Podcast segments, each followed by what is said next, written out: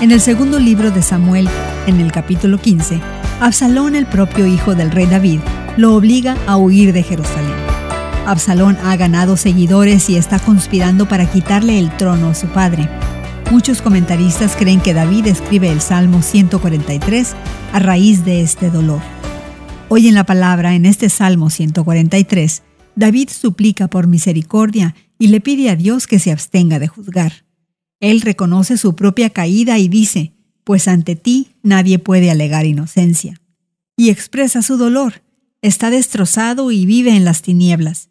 David se siente débil y deshecho y lo expresa con mucha honestidad.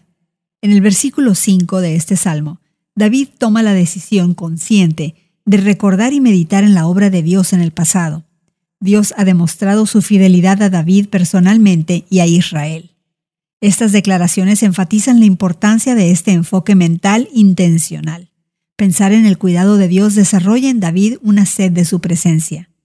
Luego, David clama por la ayuda y compañía de Dios.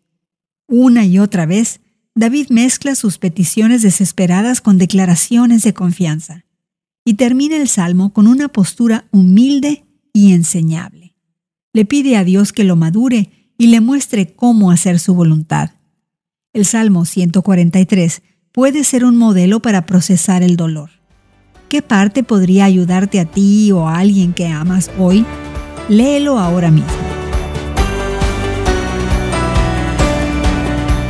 Hoy en la palabra es una nueva forma de conocer la Biblia cada día, con estudios preparados por profesores del Instituto Bíblico Moody.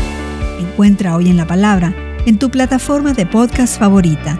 Más información en hoyenlapalabra.org.